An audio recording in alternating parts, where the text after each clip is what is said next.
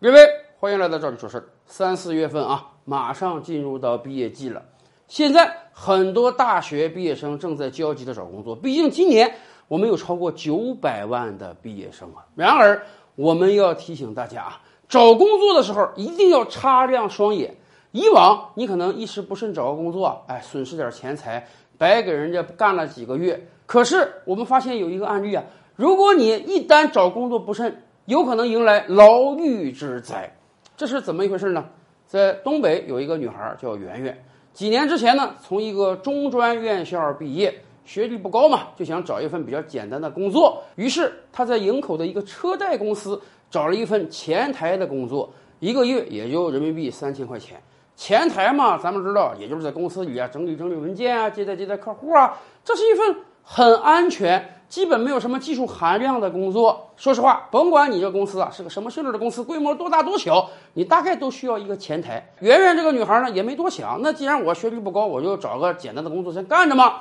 这份工作干了不到一年，这个公司呢效益也挺一般的。啊，老板说那算了，那我就不想再铺太大单子了，我就裁员吧。于是圆圆也被裁员了。裁员之后呢，他就回到家乡找了别的工作，这是一个非常稀松平常、司空见惯的事情。然而，没想到隔了一年之后，警察找上门来了。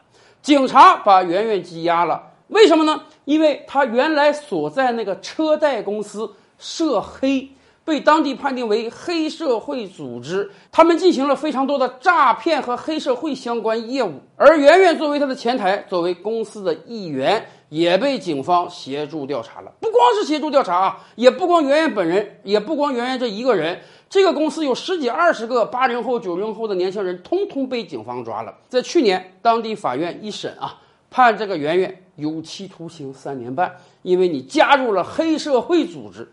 一个十七八岁刚刚出校园的小女孩，就是到一个普普通通的公司做一个普普通通的工作。竟然算加入黑社会了，竟然会给自己引来牢狱之灾。您想想，这个家里人是什么心情？而且不光他一个人啊，他那十几个同事通通被判刑了。当然，这个事儿出了之后，家长也好，家里人也好，非常焦急的聘请了律师，现在开始打二审官司。也有可能二审判出来之后啊，他们的罪名没有那么重，可以减刑，甚至有可能这是一场误会，他们会被无罪开释。但是。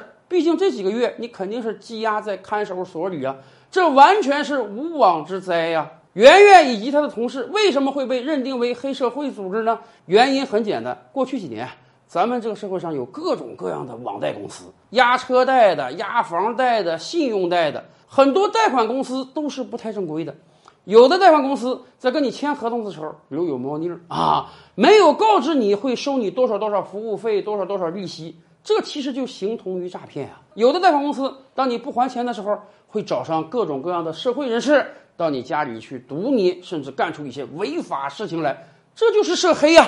还有的贷款公司，那个老板都不安好心啊，让他的员工帮助他签各种各样的文件，结果就把自己的员工也装进去了。这一桩法律案件的细节我们还没有看到啊，我们也不清楚这些年轻人到底是在这个公司中签了什么文件了，还是帮助人家做了什么打手了，以至于给自己引来了牢狱之灾。但是我们真得通过这个事例告诉给每一个正在找工作的大学生朋友们：工作是难找，然而我们也得擦亮双眼啊。一定要去了解一下你应聘这个单位啊，它到底是个什么性质的？